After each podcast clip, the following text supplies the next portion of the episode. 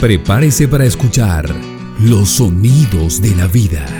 Aquí inicia la serie radial Tierra de Agua en su segunda temporada, con la actuación especial de Marcela Carvajal, Santiago Olaya, Luz Estrada, Patricia Castaño, Gilberto Mesa, Paula Bedoya, Camilo Torres, Karina Ponte, Jaime Correa y Eduardo Carrero. Canción original de Edson Belandia.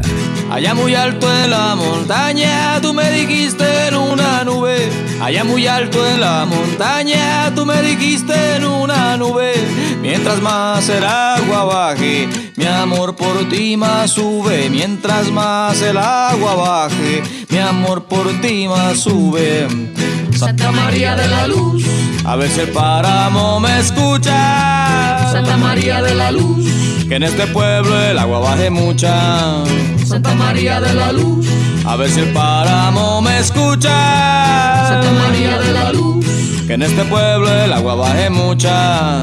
Santa María de la Luz, Santa María, Santa María de la Luz, Santa María, Santa María de la Luz, de la Luz, Santa María de la Luz, Santa María de la Luz, Santa María de la Luz, Santa María de la Luz, Santa María de la Luz. Santa María de la Luz. Santa María de la Luz. Santa María. Santa María de la Luz. De la Luz. Santa María de la Luz. Tierra, de agua. Tranquilos, que si nadie se mueve, nadie se muere. Ustedes me están atacando sin razón. Las mentiras salen por la boca de Campanita con tal naturalidad. Es su costumbre. Está borracho y algo nervioso, pero fluyen argumentos si eres un buen muchacho, un hombre pulcro. Solo vine para ayudar a este pueblo. Desagradecidos. Mire cómo me atacan, profesor. ¿Sí ve por qué tengo que defenderme? El tono se va tornando más hosco. Ahora está furioso. Sus ojos se salen de las órbitas y el arma en su mano no tiembla. Repasa las posibles víctimas como una ruleta a punto de parar. A ver, un héroe que venga y me quite este fierro, que me está pesando mucho. La música se ha silenciado. Las ranas son los únicos sonidos que se escuchan. El tiempo parece detenerse.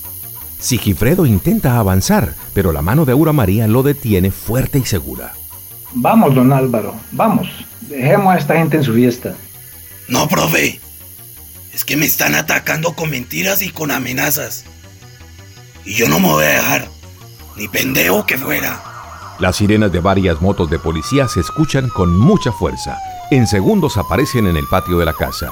En una de ellas viene Zúñiga.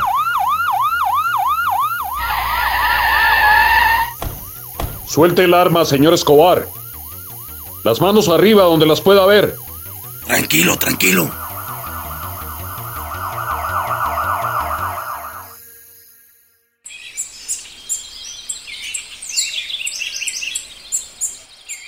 La noche ha sido apenas un suspiro. Una vez Zúñiga, el comandante de policía, se llevó a Campanita, todos se sentaron en la cocina. Los que cupieron en el largo mesón de madera y los demás en sillas y bancas se fueron apostando alrededor. Los sucesos se contaban una y otra vez, a veces con miedo, a veces con humor. Ya las montañas se recortan sobre el cielo azul y el canto del gallo anuncia el primer rayo de sol.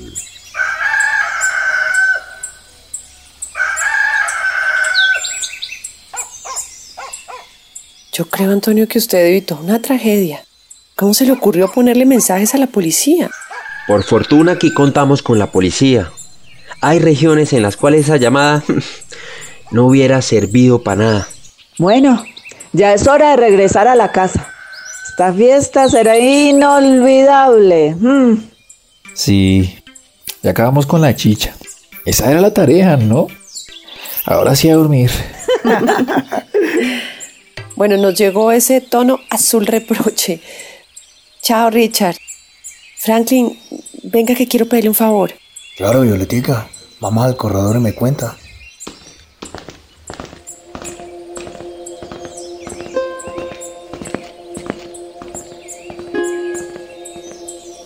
Franklin, ahora sí es el momento de que usted haga algo por este pueblo. Allá en la oficina deben estar los documentos de la minera. Debe haber algo, así sean los estudios que demuestren que van a hacer colapsar nuestro cerro, nuestra montaña barrigona.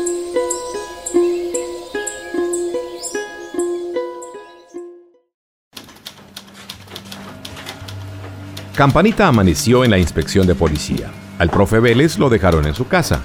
Es el único detenido y ejerciendo su derecho llamó al abogado de la empresa. Así que, contrariado pero eficiente, Fernando Cosio ya está al frente del asunto. Comandante Zúñiga, se trató de un simple altercado sin consecuencias. Sí, por fortuna, doctor. Por fortuna. Pero ese hombre estaba desquiciado. Efectos del alcohol, no más. ¿Alguien levantó cargos? No, señor. Todavía no. Ah, bueno, entonces eh, permítame, yo me encargo de sacar al señor Escobar del pueblo. Creo que puede ser peligroso. Muy peligroso, doctor Cosio, sí. Muy peligroso.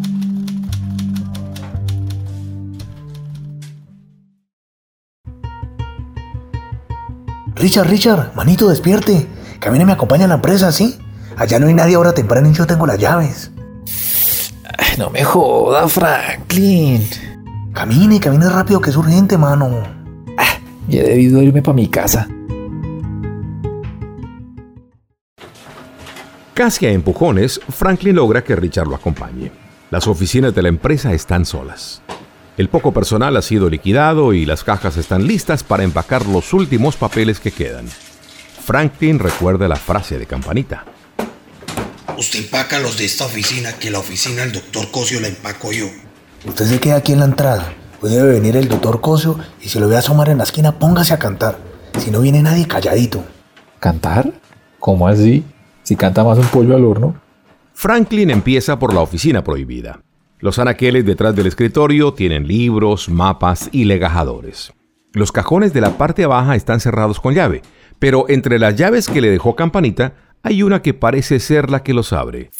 Lo intenta y la primera vez no funciona, pero a la segunda el cajón cede y allí están varias carpetas. Ay, Dios mío bendito, ¿y ahora qué hago?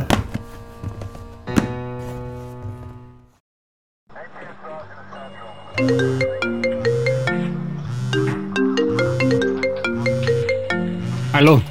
Ah, doctora Débora, buenos días. Acabo de ver su mensaje, Fernando. ¿Ya sacó al jefe de seguridad? Él no es ningún pintado en la pared. Es un idiota.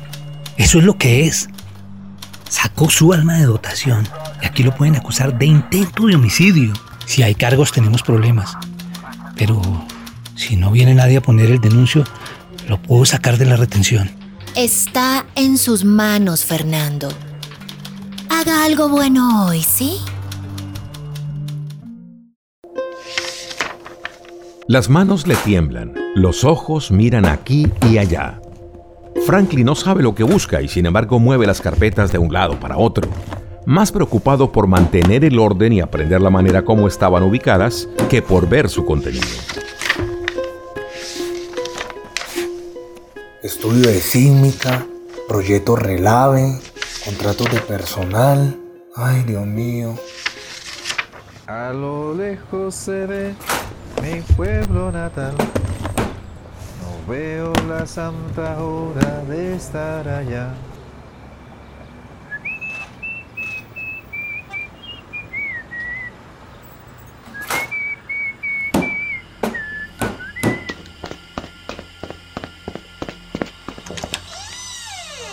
Hola, viejo Richard. ¿Qué hace por aquí? Me lo imaginaba durmiendo. Eh, sí, claro, pero no me dejaron. Es que venía para lo de... Hola Franklin, buenos días. Fernando Cosio saluda solo a Franklin. Es como si su amigo no existiera. Por poco lo pisa. Entra rápidamente a su oficina. Lleva sus portafolios y al poco tiempo sale sin nada. Doctor Fernando, buenos días. Ya vengo. Estoy en el puesto de policía. ¿Y usted qué está haciendo? Pues don Álvaro Escobar me dijo que empacara todo lo de las oficinas y pues vine a eso. Ah, bueno. Esta tarde viene el camión, ¿no? Ahora vengo para acompañarlo en lo que hay que empacar de mi oficina. Bueno, doctor.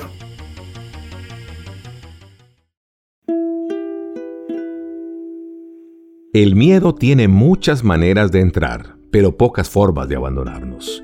Medir su impacto es imposible. Hay quienes quedan inmovilizados, hay quienes reaccionan como una manera de defenderse, pero pensar es, infortunadamente, lo que menos se hace. Pensarlo muy bien, tío Sigi. Él trató de matarnos. Hay decenas de testigos. Yo voy a hacer la denuncia. Esto no se puede quedar así. Ay, Dios mío. Es gente muy peligrosa. El tipo estaba buscando provocarlo para poder disparar. Él sabía lo que estaba haciendo. Ahora seguro se sabrá zafar. Por lo menos que quede la caución y que por aquí no vaya a regresar. Si podemos hacer que lo encierren unos días, sería bueno. Pues sí, pero en este país donde los criminales se las dan de víctimas. Me voy, mija. Que quiero hacer esa vuelta ya mismo. Vaya, vaya, Sigifredo, pero eso sí tenga mucho cuidado. De ahora en adelante se va por la carretera, no por el camino de herradura. Hágale caso a mi mamá.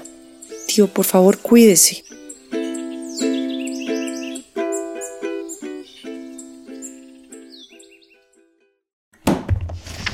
Tenga mucho cuidado, Franklin. Yo me voy para el parque. Tan pronto el señor ese salga del puesto de policía, le marco. ¿Usted tiene el teléfono con volumen y con batería cargada? A ver, reviso. Sí, sí, hágale, salga. Franklin regresa a la oficina de Cosio. La llave funciona perfectamente. El pulso está tranquilo. Abre el escritorio y va sacando carpeta por carpeta. Les toma fotos a las 100 hojas del estudio de impacto ambiental. Le llamó la atención una etiqueta que dice estudio interno. Acaba lo que está haciendo y realiza una llamada. Al otro lado, Richard responde.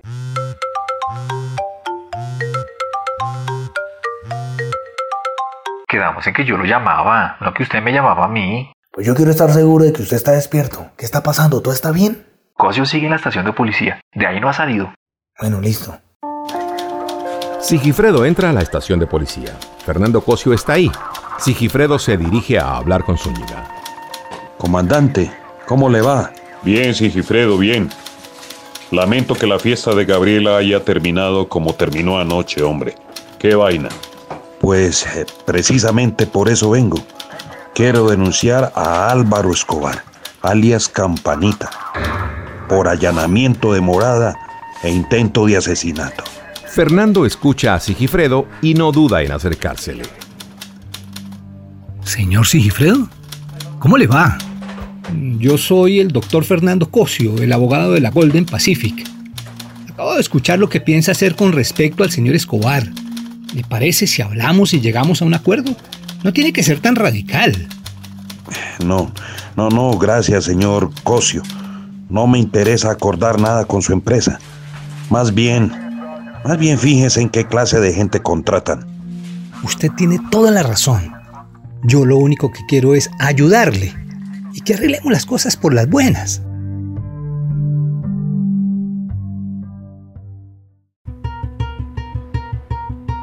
Franklin se fija en algo que le llama la atención. Es un objeto que Fernando Cosio siempre lleva consigo. Ay, no me diga. Este señor dejó el portafolio aquí. Sin perder tiempo, Franklin lo abre y encuentra una carpeta que se llama Títulos de Propiedad. La abre y hoja por hoja le toma fotos.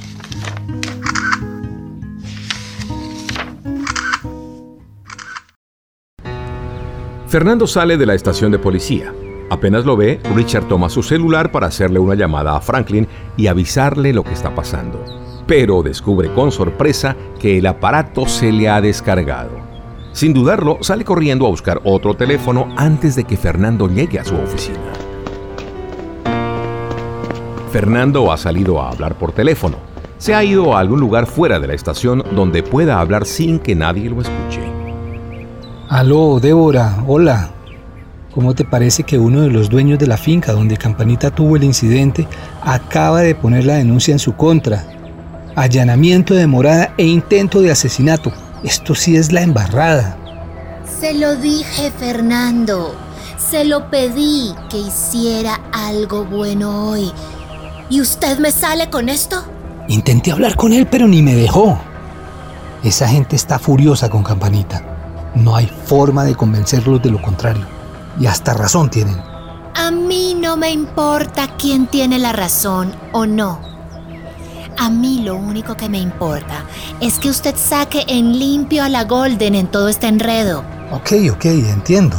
Y si nos toca quitarle el apoyo al tal campanita, pues lo vamos a hacer. No podemos permitir que nos relacionen con un matón. Pues sí, solo que allá hablamos. Voy corriendo para la oficina. Mañana será otro día en Santa María de la Luz.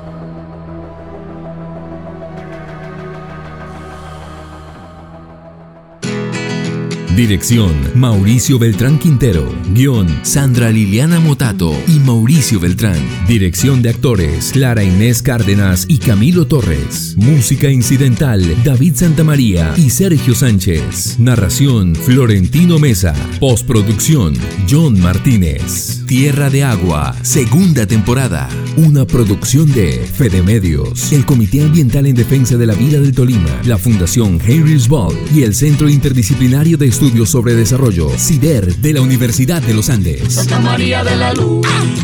Santa María de la Luz. Santa María de la Luz. Santa María. Santa María de la Luz. De la Luz. Santa María de la Luz. Tierra, de agua.